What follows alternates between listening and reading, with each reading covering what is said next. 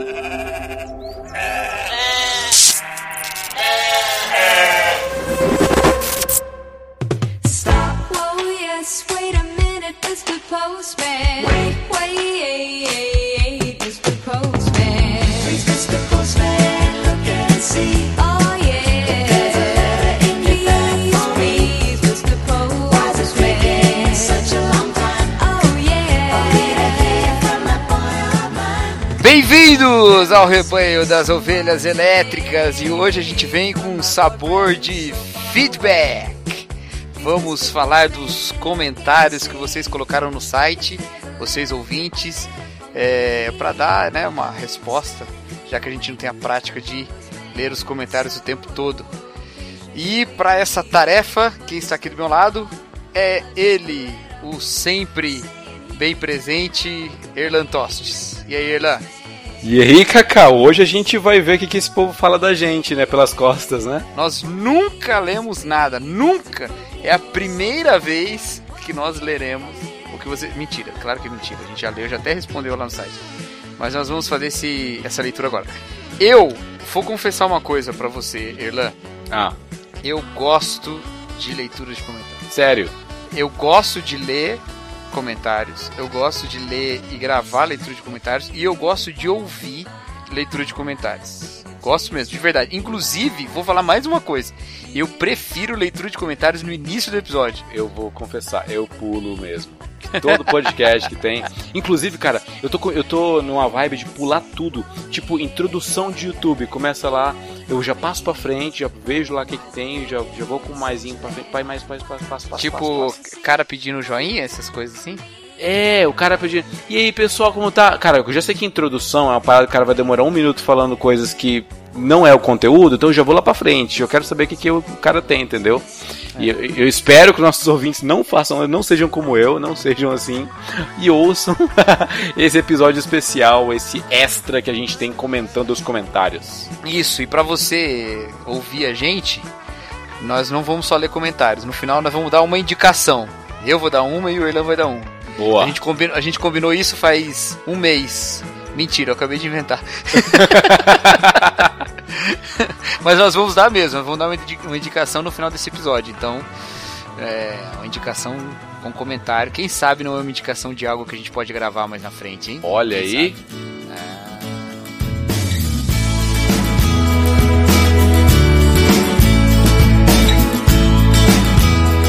Então vamos lá, vamos começar já os trabalhos de leitura aqui dos comentários a partir do episódio 1, o dualismo.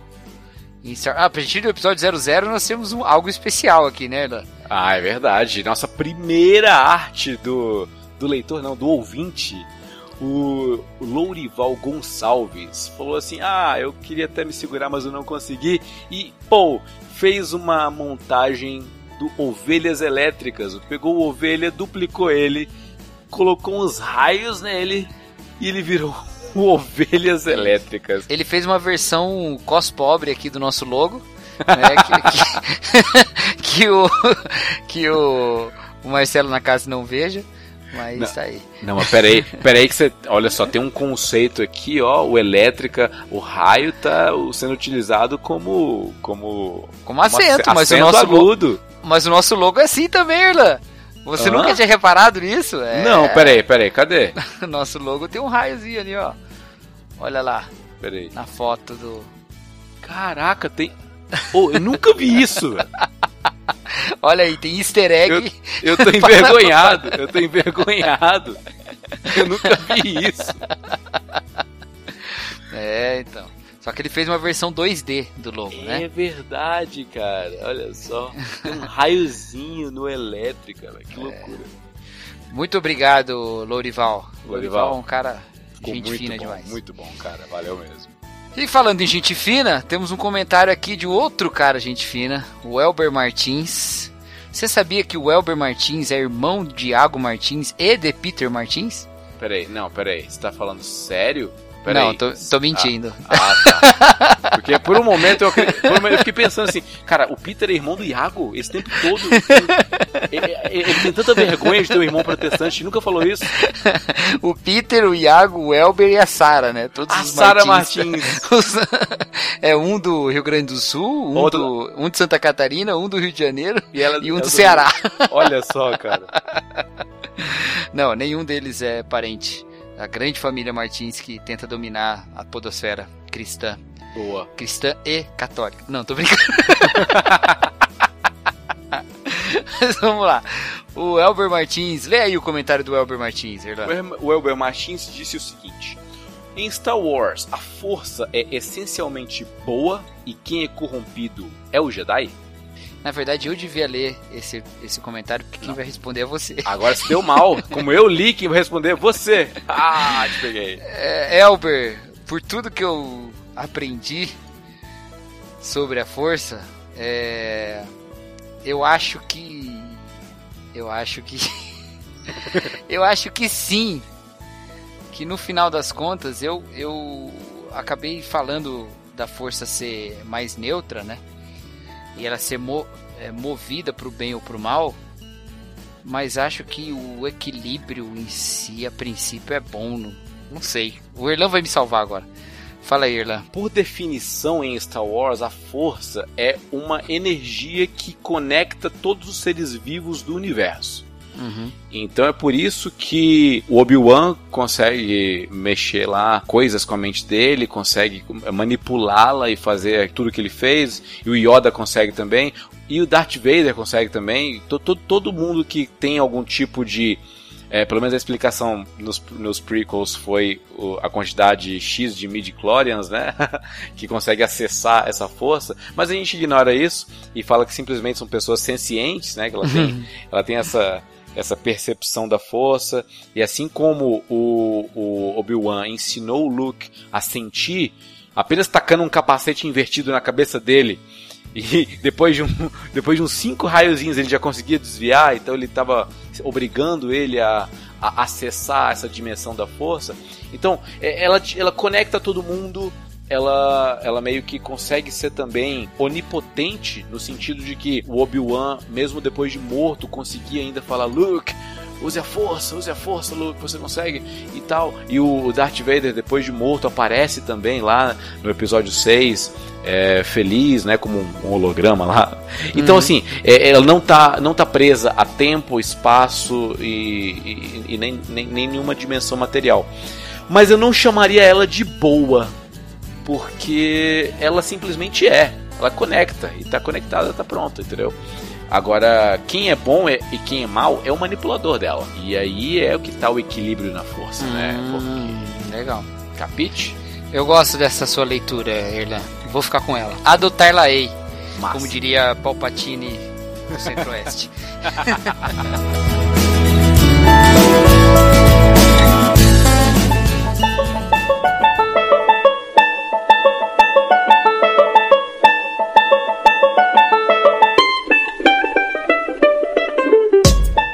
Sobre o episódio 2, temos aqui um texto, um textinho, não um textão, do nosso amigo Léo Oliveira, também conhecido como Léo Hard. É muito bonito ouvir duas pessoas inteligentes conversando. Inteligentes e bonitos, né, Leonardo? É. Então, não, tô Frises.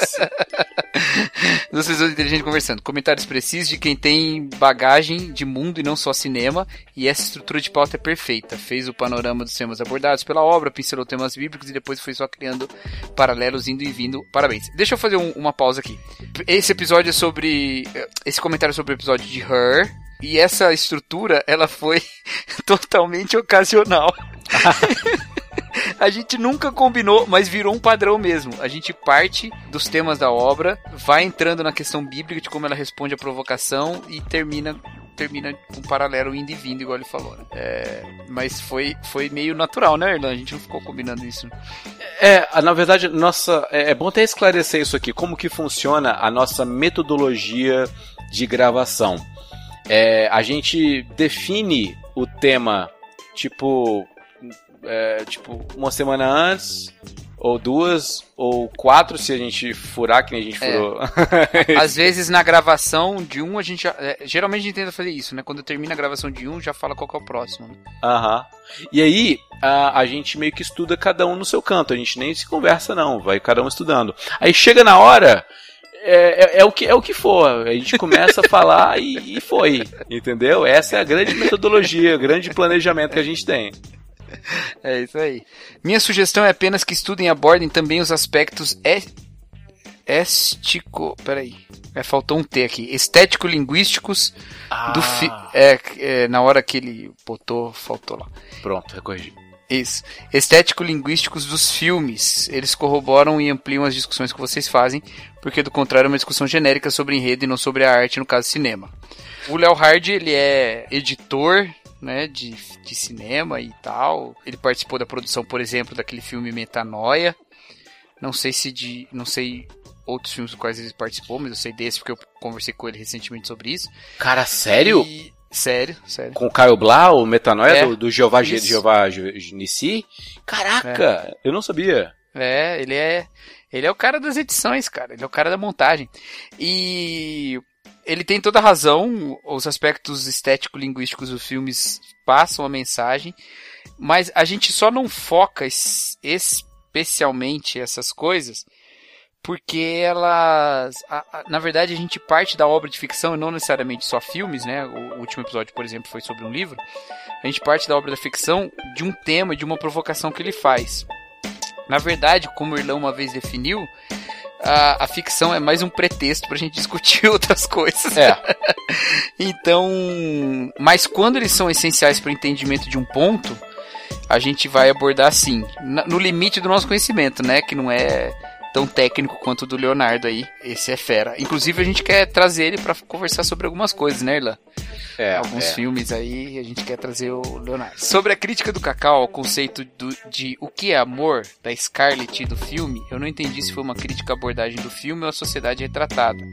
Porque pra mim foi uma decisão consciente do diretor para criticar a sociedade egoísta do Theodore, da mãe dele, da sociedade e consequentemente da Samantha, que absorveu tudo isso. E o final sobre a carta, sobre encontrar consequências positivas, Cacau. Até coisas ruins, até nas coisas ruins é, é possível tirar aprendizados, coisas novas. Esse tipo de relação antropocêntrica não deixa de ser ruim por isso. E tanto é que, como o disse muito bem, o final no topo do prédio é como é. Então, é, na verdade eu acho que dentro da proposta do Spike Jonze é isso mesmo. Não tem muito pra onde correr. É, sem Deus, o, o amor é assim mesmo. Ele vai sempre ter um aspecto utilitário em algum sentido. Com Deus é que a coisa muda. Por isso que eu acho que o problema que ele apresenta, ele não dá uma solução satisfatória. Ele só dá um, É um atenuante? um atenuante, exatamente. Ele dá um atenuante para o utilitarismo das relações. Mas ele não dá uma, uma resposta definitiva. Eu acho que Jesus é uma resposta melhor. É só isso. Mas dentro dos limites da sociedade, da visão de mundo do Spike Jones, ele fez um excelente trabalho e uma ótima crítica. O Thiago Menilo, No mesmo, no mesmo no mesmo episódio, né? episódio, falou o seguinte: Erlan, este que vos fala, disse desconfiar que naquele futuro distópico a palavra amor tenha mudado de significado, porque amor sem renúncia da individualidade não é amor. Por certo, nesta realidade presente, o amor já mudou de significado. A liquidez da sociedade que aboliu o homem fez do amor um provedor de estímulos e emoções individuais extraídos do indivíduo, seja ser humano ou não, que melhor convém num dado momento.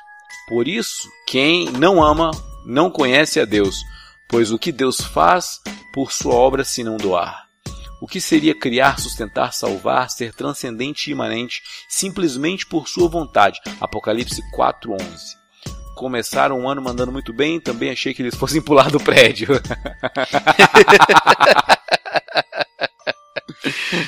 Cara, é, é- é bem verdade. Na verdade, quando eu falei aquilo, na hora, é, é, eu falei lá, eu desconfio que naquela realidade amor tem mudado de significado. Foi bem a hora que, quando ele pergunta pra ela qual é o nome dela. Então ela, ela vê num livro de, de, de nomes de bebês, é, todos os nomes possíveis e qual que ela se identifica. E quando ele pergunta no final se ele a ama, ela também, eu desconfio que ela foi num dicionário ver o que é amor e aí verificou se ama.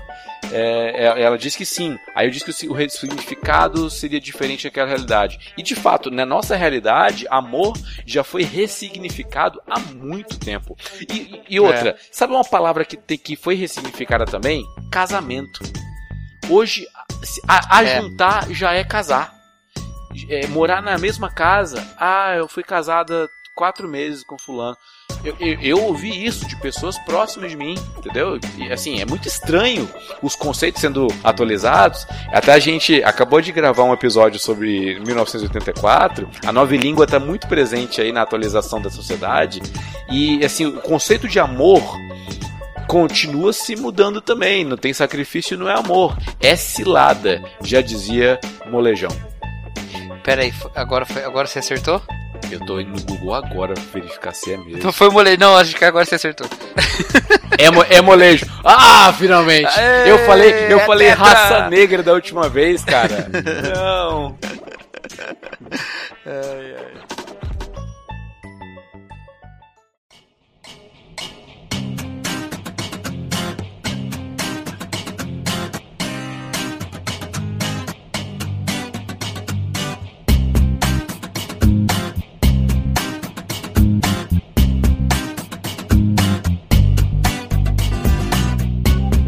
Vamos para o próximo episódio, episódio, episódio 3, 3, Rick, Rick and Morty. Morty. O Leocádio Lafayette escreveu: Ótimo podcast, parabéns. Fiquei muito feliz ao vê-los no site após ficarmos órfãos do contraponto. Risos. Só tenho uma observação a fazer sobre o episódio com as cabeças gigantes, em que é uma crítica à religião. Fiquei esperando para ver o que vocês falariam sobre ele, porque apesar do humor de Rick and Morty ser tão rebuscado, parece que quando se volta à religião, eles se utilizam do velho clichê da causa e consequência e tal. Não sei se acho isso porque me enquadro no campo dos religiosos. KKKKK. E venho vendo esse tipo de crítica em outras séries, como na série Dark ou em outras mídias, como no livro O Caso do Cachorro Morto, que li recentemente. Talvez até um episódio sobre, só sobre isso. Risos. Novamente, parabéns, e agora vou lá baixar o de Black Mirror. Uhul!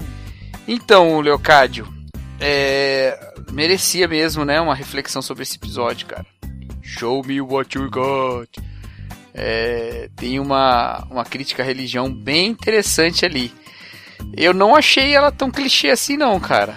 Vou te dizer. O que, que você achou, Erlan? Eu achei. Primeiro, me arrependi muito de não ter lembrado desse episódio. É, eu também. Na hora. Eu também. Até porque, como a gente já explicou, nossa metodologia é justamente vai falando na hora, entendeu? É. E esse não foi lembrado, eu não me lembrei durante. Na verdade, eu maratonei Rick and Morty, eu só fiquei lembrando dos últimos episódios que eu assisti. Mas, mas assim, sabe por que a gente não lembrou desse episódio? Ah. Porque essa questão da religião, que é a questão até, acho que talvez mais densa aí, ela é a trama paralela, não é a trama é, principal. paralela. E aí não vem na nossa quando, você, quando eu penso nesse episódio, eu não lembro disso. Eu sempre lembro do. do. Swifty! é muito bom, cara. Mas olha só, uma coisa que, que tá presente nesse episódio e é uma. De certa forma, é uma crítica um pouco mais elaborada à religião. É, é eu também discordo que, que seja clichê. É, é o seguinte: existe uma evidência claríssima da existência de um ser superior à, à, à, humanidade e com capacidade de destruição. E a identificação desse ser com uma divindade é natural. Né? Então, a religião que é criada, a crítica não está na religião, na, na, na, causa e efeito. Né? A crítica está nas coisas que os religiosos daquela nova religião estão fazendo. Porque, em primeiro lugar, não é um Deus de relacionamento, ele não deixa claro como ele quer ser relacionado, né? na verdade, ele só abduz a, a, os talentosos e para levar para um, um, outro planeta para ter esse reality show. E aí o pessoal começa a inventar baseado em nada. Sacrifício, o negócio do, do balão que é levado para cima o, e tal. É, é, é, até algo que, que remete às religiões mais primitivas que envolvem sacrifício, uma, sacrifício, ponto, né? É, eu acho que existe algo mais elaborado ali, a questão de fazer alguma coisa para não ser punido que é- remete às religiões mais primitivas. Assim, é clichê no sentido do desenvolvimento e tal, mas é, é um pouco mais sofisticado do que só uma crítica à, à irracionalidade da religião, porque ele vai falar de uma religião que não entendeu uma manifestação de fato sobrenatural. Né? É uma manifestação extraterrena, aquelas cabeças lá e Uhum. tal. A religião foi uma tentativa de dar sentido àquilo, um sentido errado, mas não é que o fenômeno não existia, né? Aham. Então, por isso que eu acho que eu, que eu acho interessante essa crítica ali, porque Rick and Morty é tão nonsense que não me estranharia um dia aparecer Deus ali Aham. no episódio. Como um, como No guia. um personagem. Tipo, guia, guia Como do um mochileiro. personagem Tipo, lá. guia do mochileiro. É exato como o guia do mochileiro. Ou, ou até como a religião lá daquele cara que, tinha que ser morto por um herói. Você já leu Preacher? Do, Não. do não Garth. Ennis. O Preacher tem um personagem chamado Santo dos Assassinos. Que é um cara que ele, ele morreu, ele, sei lá, ele morreu, a família dele toda morreu, ele foi. E ele chegou com tanto ódio no inferno que ele congelou o inferno. E aí o, o, o diabo fez dele. Como é que é? Não, o diabo mandou ele pro céu. No céu ele encontrou lá um, um anjo que fez que por ordem de Deus fez ele o, o arauto da morte, o emissário da morte e deu pra ele uma Colt 45 onde todo tiro que ele daria mataria independente se a pessoa desvia ou não, o tiro vai matar. E aí ele chega num ponto onde ele mata todo mundo que matou ele, né, por vingança. E aí ele ele volta lá tipo, tem uma injustiça tão grande que ele mata Deus. E aí Deus é um personagem lá, e aí Deus ah, muito bem, sei o cara fica muito bravo e dá um tiro, e já que toda bala que sai do, da Colt mata, então Deus acaba morto lá. É muito. Eita, É, cara, é, é bem, bem interessante. eu vou, vou atrás disso aí. Lê, lê, lê o santo. Isso aí. É, Mas valeu, Leocádio. Muito legal o seu comentário e nos deu a oportunidade de falar um pouquinho sobre esse episódio tão É. legal. Próximo. Rafael Farias, ainda sobre Rick and Morty, episódio número 3. Delicado. O desenho é bem distante do que entendo ser saudável para assistir. Não sei como tiveram coragem de recomendar. KKKK. Tem umas coisas bem pesadas. Isso me leva a uma questão. Podemos consumir qualquer conteúdo de cultura pop sem restrições? Ou qual o limite do nosso consumo pop? Ele existe. Acompanho vocês há anos, apesar de ter três episódios até então. Parabéns pelo trabalho. Eu acho que ele tava falando Do do, Bibotalk, da família Bibotalk, PT. do-. É, Mas o, o- E eu acho que ele existe aí, era uma pergunta que ele ia fazer. Ah, eu, eu li o que tá escrito. É, sim. e aí, Irlan? Quer aí, falar? E aí, cara, eu acho que é o seguinte, pra quem faz stand-up, eles têm que responder o tempo todo, né? Qual o limite do humor? e pra quem faz podcast do mundo cristão, a gente tem que responder qual o limite, assim, da- do, que é saudável pra ser assistido. A gente pode consumir qualquer coisa. Qual o limite do consumo do- da cultura pop, né? Então, cara, eu acho o seguinte, é bem-aventurado aquele que não se condena naquilo que aprova.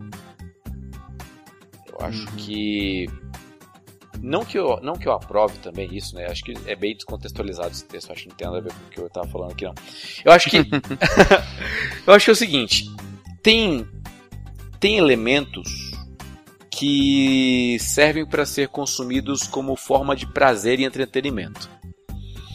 Tem elementos que Cara, na real, na real, na real, eu não vou, eu não vou dar uma de sofista não. Eu não recomendo Rick and Morty pra ninguém, na real. Na real. Na real. Não, não vou ser hipócrita aqui e pagar de sofista. Não recomendo, não tem uma mensagem legal, não tem uma estrutura legal, não tem uma, uma linguagem legal, não tem. Mas é engraçado e eu admito aqui que eu tô consumindo uma parada que eu não recomendo, assim como muitas outras coisas, tipo o mecanismo.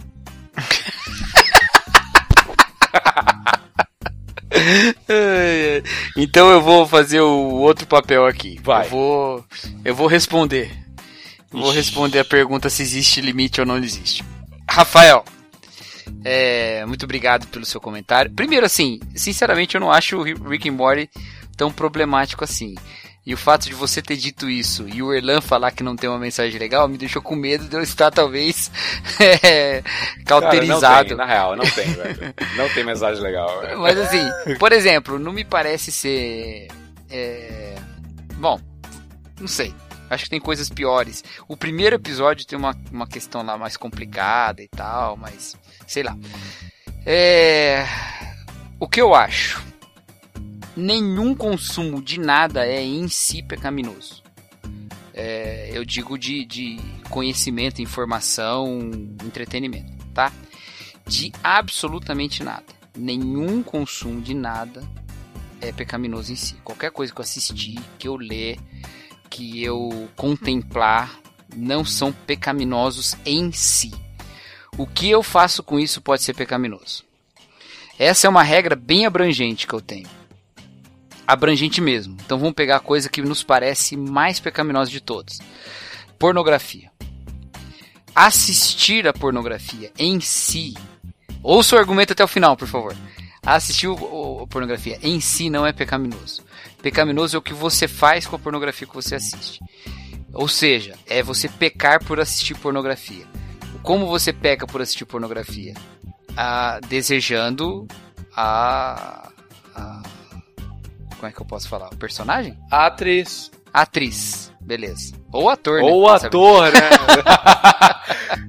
Você desejando ali Ou aqueles animal. pensamentos impuros já são pecado em si. Então qual é o problema da pornografia? O problema da pornografia é você conseguir fazer ou não conseguir fazer essa separação. Como na minha concepção, ninguém absolutamente nunca consegue separar assistir pornografia do pecado ou é, assistir pornografia motivado por qualquer outra coisa que não seja o pecado, então daria pra dizer quase que imediatamente assistir pornografia é pecado. Porém, é, se você conseguisse fazer essa distinção, não seria. Não, É, pode, pode ser a avó que colocou no Google o nome da, da neta, né? Aí viu lá o primeiro vídeo. é, para pra pensar. Nossa, minha, minha netinha tá aqui, vamos ver o que, que ela fez. O trabalho ela é atriz. Pois é. Aí, daí, por que, que eu peguei o exemplo da pornografia? Porque ele é o mais extremo. É no qual o, a- a- o pecado e o consumo estão mais próximos um dos outros. Daí você vem recuando. Então, por isso quando me perguntam, ah, crente pode ou não pode assistir Game of Thrones, por exemplo?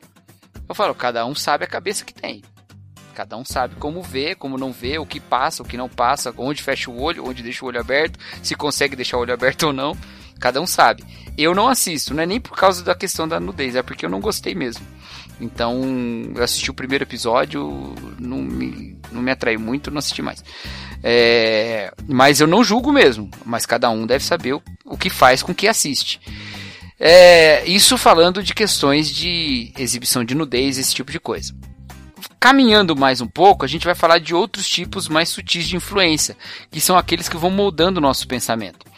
E aí eu tenho uma postura de não proibir nada, nenhum consumo de, de nada de ninguém, mas estimular um- uma audiência crítica. Para estimular uma audiência crítica, a pessoa precisa estar amadurecida no conhecimento da verdade. Então, não vamos ser inocente. Nós não vamos conseguir impedir que as pessoas mais jovens, mais fracas, mais novas assistam as coisas ou vejam as coisas ou consumam coisas que sejam más influências. Não vamos conseguir o tempo todo impedir que isso aconteça com todo mundo. O Erlano vai conseguir fazer isso com a filha dele. Você não vai conseguir fazer isso com os adolescentes, crianças que estão na sua, na sua eh, responsabilidade ou mesmo com pessoas mais fracas na fé. Cara. Mas você pode alimentá-los com a verdade e assim capacitá-los para ter uma audiência crítica.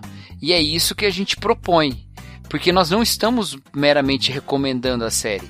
Nós estamos já fazendo uma audiência crítica, nós já estamos fazendo uma, uma visualização crítica e, e- e observando as provocações que são feitas e respondendo a elas, né? Então, agora, cada um deve ser bastante consciente da sua fraqueza. Então, se você vê que algumas coisas que você assiste, que você consome, criam em você uma disposição pessoal ou até uma prática errada, você deve se abster disso. Porque a gente deve resistir e, e- e sair fora. Mas enquanto isso não acontece, o, o limite não existe. E pra mim, na maneira como eu lido com Rick and Morty, é, ele não está além desse meu limite pessoal. Cara, é muito real que você falou isso, que a gente não vai conseguir é, proteger ou blindar nossos filhos, as pessoas que a Blindar, gente gosta. excelente É. palavra. Era essa que eu tava É, procurando. cara, pra você ter ideia, olha só o nível. Outro dia eu peguei minha filha assistindo horário eleitoral gratuito, cara. Nossa, meu Não. Deus do céu. em Brasília ainda. Não, mas agora falando sério, eu vou discordar de você. Ai, quando- lá vem.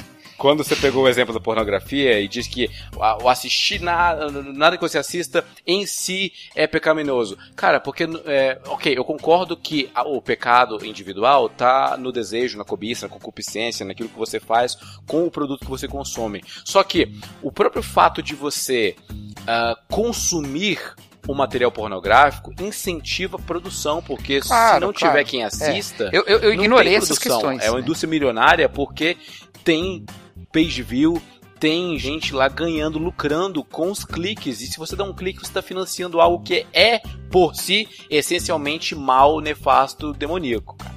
Não, você tem, você tem razão. É, eu ignorei essas questões, eu tava falando mais num nível pessoal, né?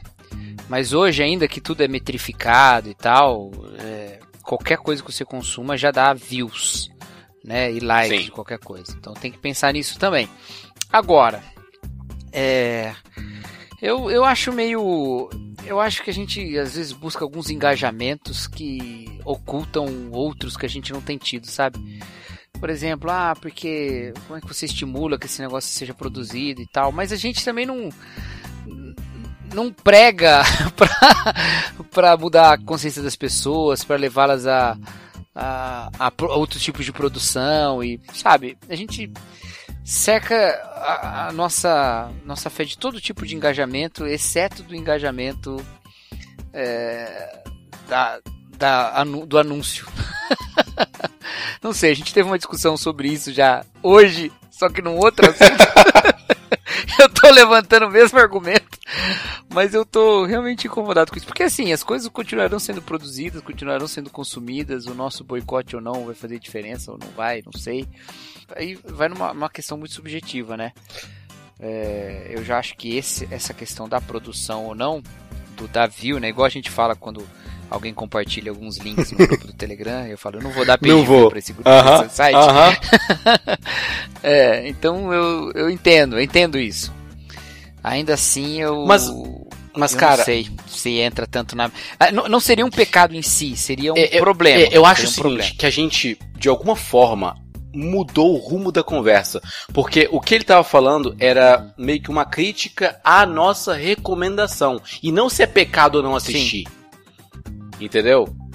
Então, será, será Hum, que é entendi. bom o suficiente, que é edificante o suficiente, que é uma palavra da, no- da nova língua é, da, da igreja evangélica, da nova língua É. cristã. é, é edificante o suficiente pra gente recomendar pra, pra todo, toda a audiência que tá no portal do Bibotalk? É, entendo. Ah, acho que é. Olha, sinceramente, Não, cara, eu acho que eu, eu, eu, eu não eu, eu acho que essas essas questões que são levantadas, cara, elas nos dão sim uma visão de eu, eu não acho nem que precisa ter um propósito. Eu me eu me satisfaria com a sua palavra. É divertido. Pra mim ser divertido já é, já é suficiente, entendeu? É, mensagem por mensagem, e Monty Python também não tinha excelente mensagem. E eu tô louco pra chegar 15 de abril e estrear tudo no Netflix. Então, hum, é que Rick and Morty é, é- é de uma onda mais agressiva, assim. Então, Então. mas eu, eu realmente acho que pensar nessas coisas e ser provocado por elas, se você tiver uma audiência crítica, vale a pena. Eu acho. Eu, prefiro do que ficar isolando as pessoas desse conhecimento, dessas coisas. Eu, é muito difícil começar uma, uma conversa sobre conteúdo dizendo você não ou- ou com, com um pensamento você não devia ter visto, você não devia ter assistido, você não devia ter recomendado. É, desde que a gente tenha um espaço para debater sobre isso, eu acho que é saudável, sabe? eu entendo, eu concordo contigo, tanto, tanto concordo que gravei contigo o podcast. Eu é acho verdade. é uma evidência o suficiente pra, pra isso. É. Mas é, eu, te- eu tendo a pensar no, em pessoas que não têm maturidade suficiente pra compreender a mensagem é, por trás daquilo e fazer essa crítica. Por É. exemplo, é, cara, eu vou dar um exemplo bem bobão. É, é, Carlos Ruas lá e um sábado qualquer. Ele tem várias tirinhas que atacam o cristianismo de uma forma bem incisiva Hum. e, e, as- e muitas vezes de forma bem boba Uhum. e é, sem, sem fundamento e tal. Mas eu utilizo o- algumas, algumas produções do Carlos Ruas como pretexto para poder abordar assuntos mais, é, mais profundos é, em aulas minhas GBD, em, em qualquer produção minha dentro da igreja, eu utilizo, porque é uma forma de utilizar a provocação como pretexto para um assunto mais sério. E foi o que a gente fez com Rick and Morty. Mas o produto Rick and Morty do Dan Harmon em si, eu não recomendaria para qualquer pessoa não. Na verdade, Uhum. é, não, não, não recomendaria. Entendo. É. Não, pra qualquer pessoa acho que a gente não recomendaria nada, né? Só Jesus, né? É, acho que tudo. É. Será? Não, eu tô brincando. o, pa- o pastor fazendo essa piada, eu não acredito. Não, eu tô brincando, tô brincando. Mas assim, é, é- Uma vez eu tava conversando com, com crentes, jovens crentes. E aí levantou-se aquele. A gente tava no churrasco. E aí levantou-se aquele filme. ah, Não, a gente tava conversando, não lembro sobre o que, e aí eu falei, ah, tem um filme que traz umas discussões interessantes, a gente podia até assistir juntos, trocar ideia e tal. Que era. Que é o primeiro mentiroso. Ah, O primeiro mentiroso. tem umas cenas também que eu não recomendo não. É, e aí o. E aí uma pessoa lá da roda falou assim: Ah não, esse filme não. Ah, esse filme não. Esse filme. É. Não. Ah, esse filme é horrível e tal. Porque é um filme provocador, crítico e. abala certas estruturas, né? Aham. Mas eu, eu, tenho, eu sou um pouco assim, cara. Talvez eu seja uma coisa pra eu refletir mais, mas eu eu prefiro propor essas coisas e e ter uma conversa sincera do que criar um ambiente onde a gente possa conversar essas coisas, né? Aham. Não sei. Mas nem sempre a gente tem esse ambiente, né? Pra sair provocando aí. Agora, o lance é o seguinte: Rick e Morty nós oferecemos. a- nós recomendamos e oferecemos a crítica, Sim, entendeu? sim. Então não foi uma coisa, né? Agora, em, por exemplo, a gente vai fazer recomendações daqui a pouco. Essas recomendações que nós faremos não virão acompanhadas de crítica por enquanto. Aham. Então, né? Mas é isso aí. É isso Próximo? aí. Próximo. Olha, Rafael, você conseguiu fazer nós gravarmos um, um podcast só para sua resposta.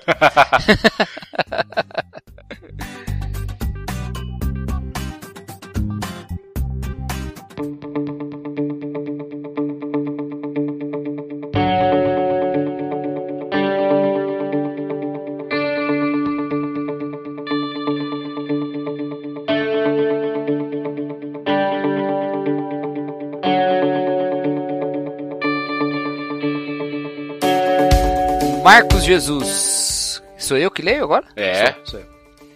Bom dia, boa tarde, boa noite. Antes de postar a mensagem, eu pensei muito se deveria ou não. A chance de parecer arrogante é muito grande, mas mesmo assim resolvi arriscar.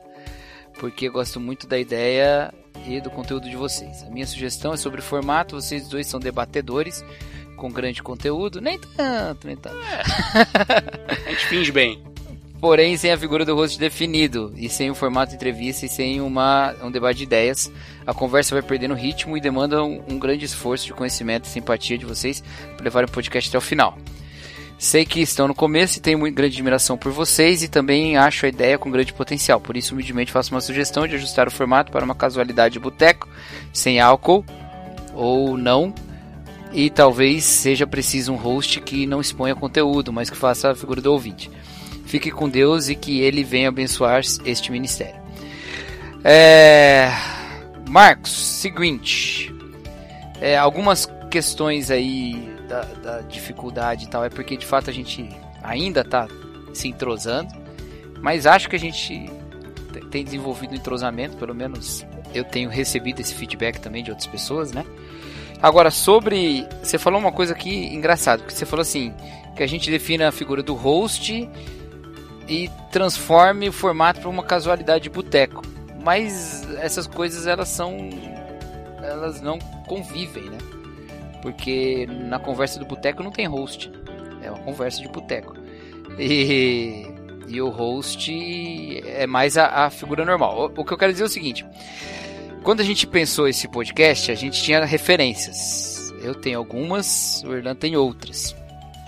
E algumas das referências que eu trouxe eram referências de podcast sem host mesmo. Por exemplo, o podcast Doctrine and Devotion, por exemplo.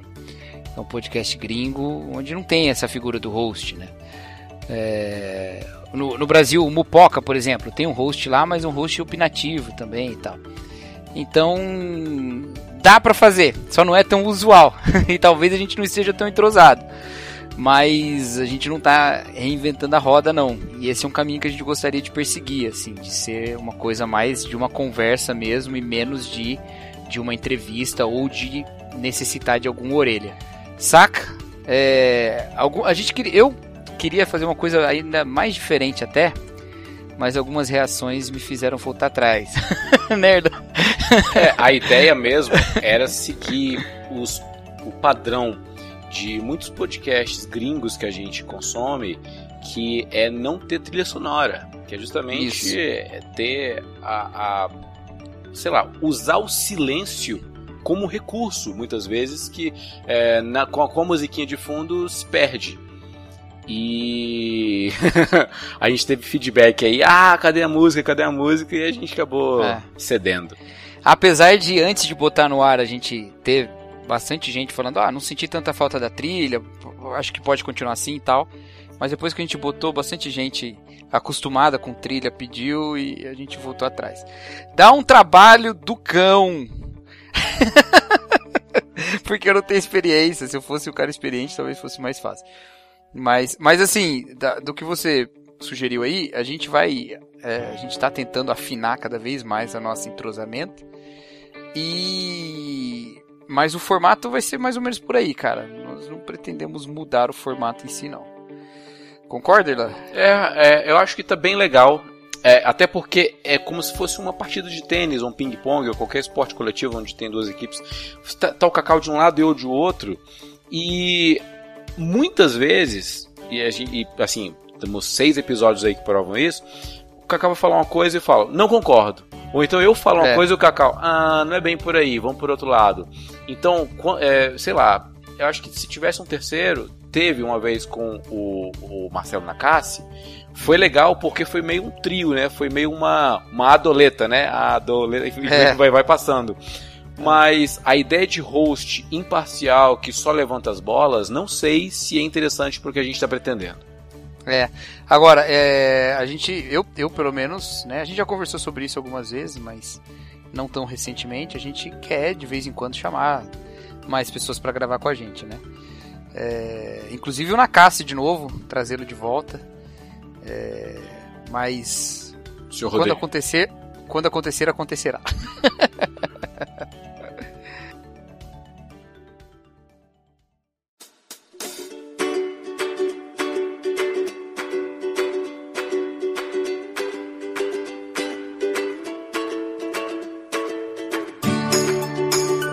Próximo é do, do episódio 5, foi sobre Black Mirror? Eu não lembro.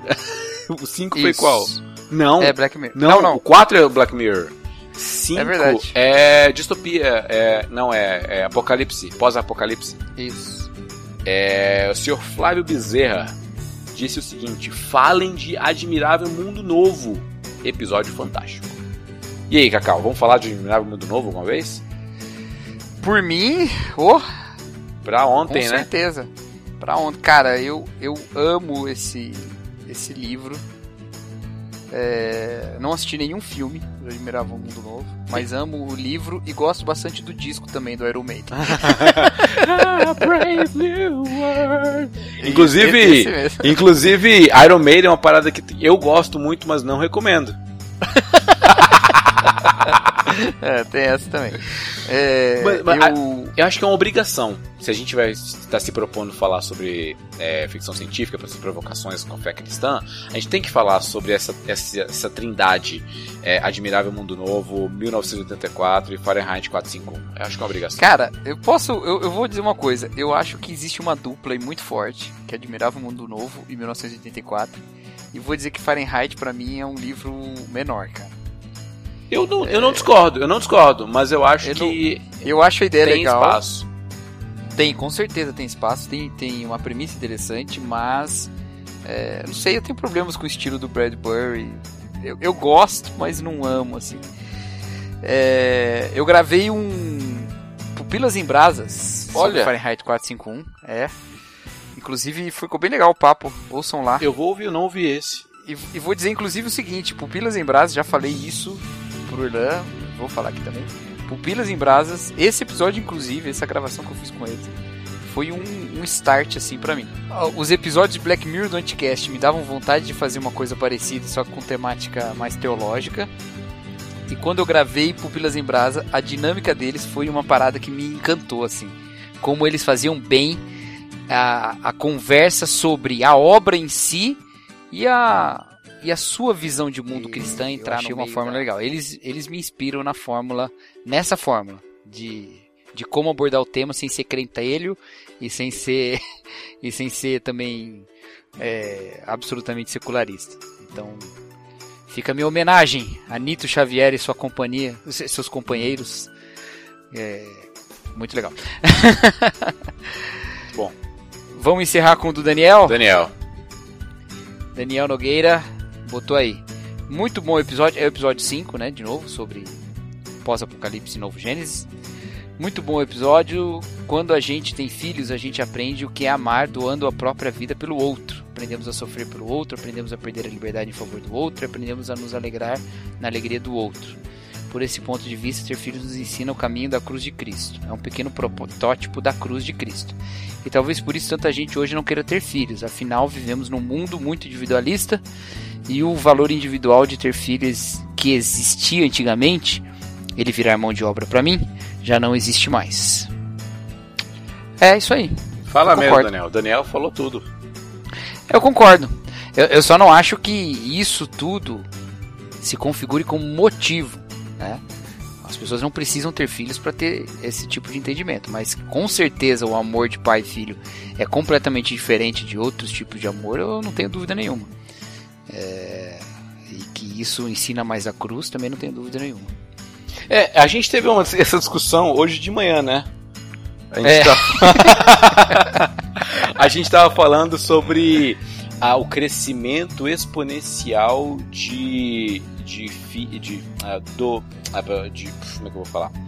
Da cultura. Da cultura is- islâmica por conta do, da quantidade de filhos que eles têm. Que, que, que eles, que eles têm. E aí a gente viu um vídeo do Iago Martins com o Mauro Meister dizendo que. ah, É, o vídeo, o vídeo era sobre Gênesis, né? É. Mas aí tem uma passagem bem rápida em que ele fala isso. ele fala que ah, hoje as pessoas meio que perderam o senso de, de crescer e multiplicar. E por conta disso, daqui a alguns anos vai ter mais muçulmano que cristão, porque os cristãos não estão tendo filhos o suficiente, não estão né, multiplicando. Tá se tornando uma cultura minoritária. É. Não foi a, per- não foi a pergunta do Daniel. Eu não vou botar a mão nessa cumbuca. Droga, você não caiu na minha, no meu bait. Ai, ai. Não, tenham filhos, galera. Tenham filhos, tenham bastante filhos pra amá-los bastante, né? Sim. Ame- a cada filho que você tem a mais, ame ainda mais. Sim, É, essa é a minha recomendação, né? sim, recomendo. É, e não fiquem perguntando pro Erlan quando venha se- o segundo, porque ele já falou que não quer. Que não quer que pergunte, não que não quer o segundo.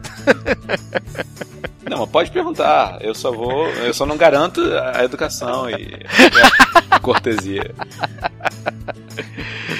Beleza. Vamos recomendar a indicar coisa o- agora? Vamos, vamos recomendar que a gente prometeu. Tem que recomendar. É.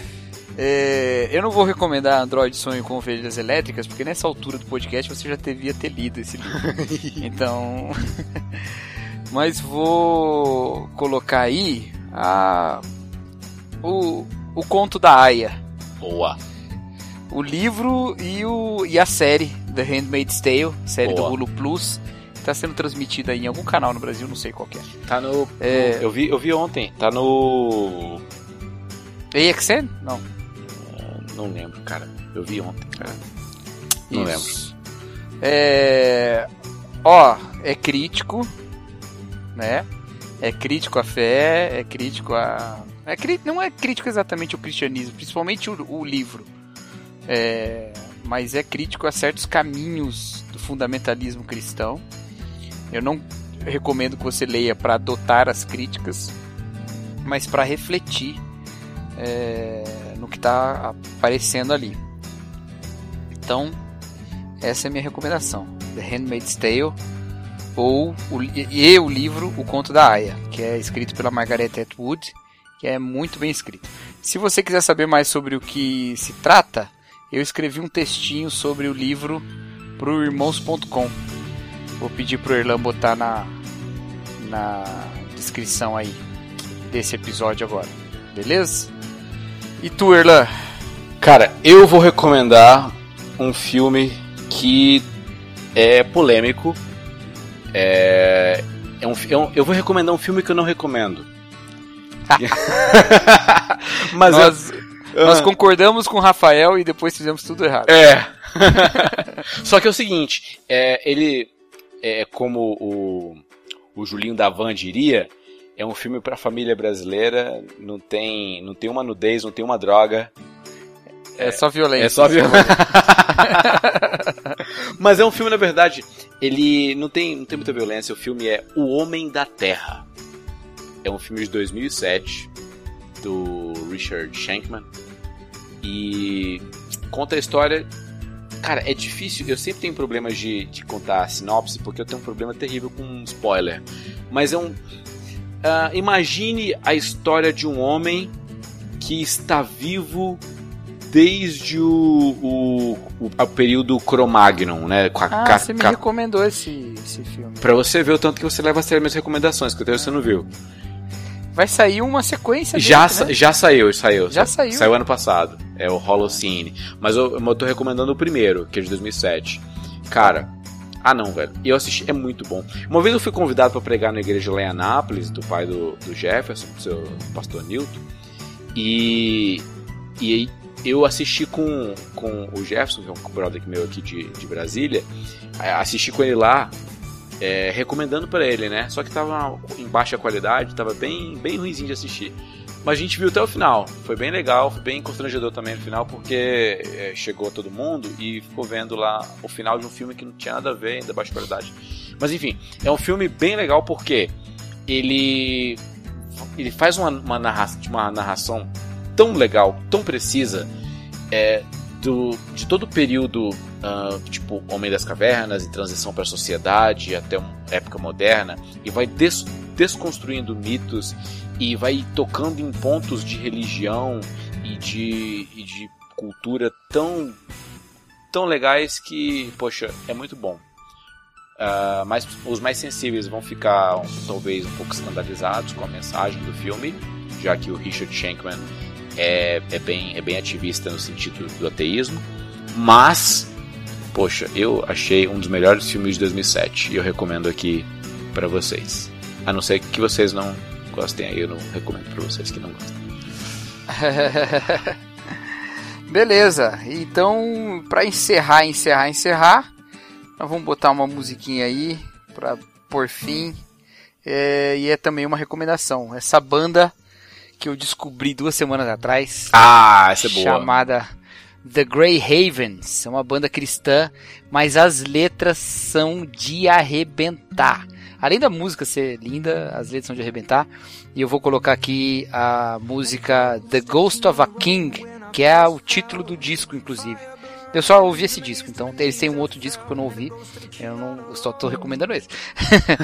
É, se você puder, ouça e leia a letra. Várias letras desse, desse disco são incríveis. Né? Tem uma música anterior que é a The Shadow of the Dawn, Ó, a sombra da aurora. É muito bonita, cara. É muito bonita. A parte como ele fala do que a graça fez com a gente. É, depois, a, a- outra música, tem uma música de amor que chama Band of Gold, que é muito bonita. Eu, eu fiquei com vontade de casar de novo pra tocar essa música, cara. É muito bonita mesmo. É, as letras são impressionantes. Então, essa é a minha recomendação muito bom. de música que você vai ouvir agora aí, um trechinho. Um abraço e até mais. Falou! bones and make you well, make you well.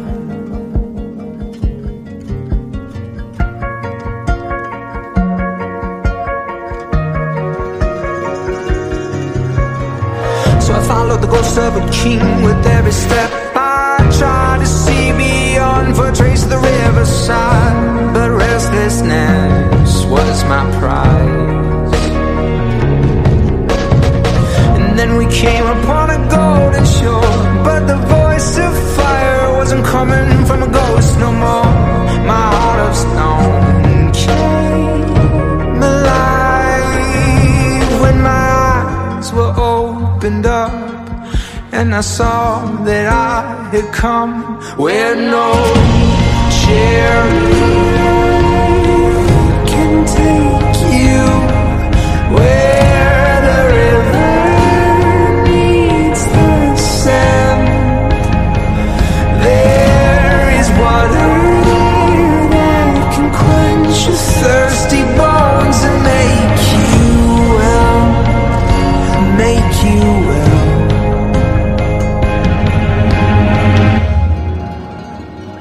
So I knelt beside the river and I drank until I drank until I drank until I died.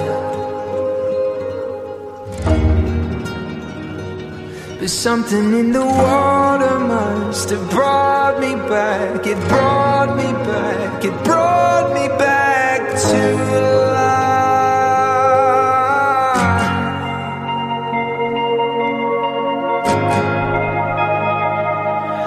We're no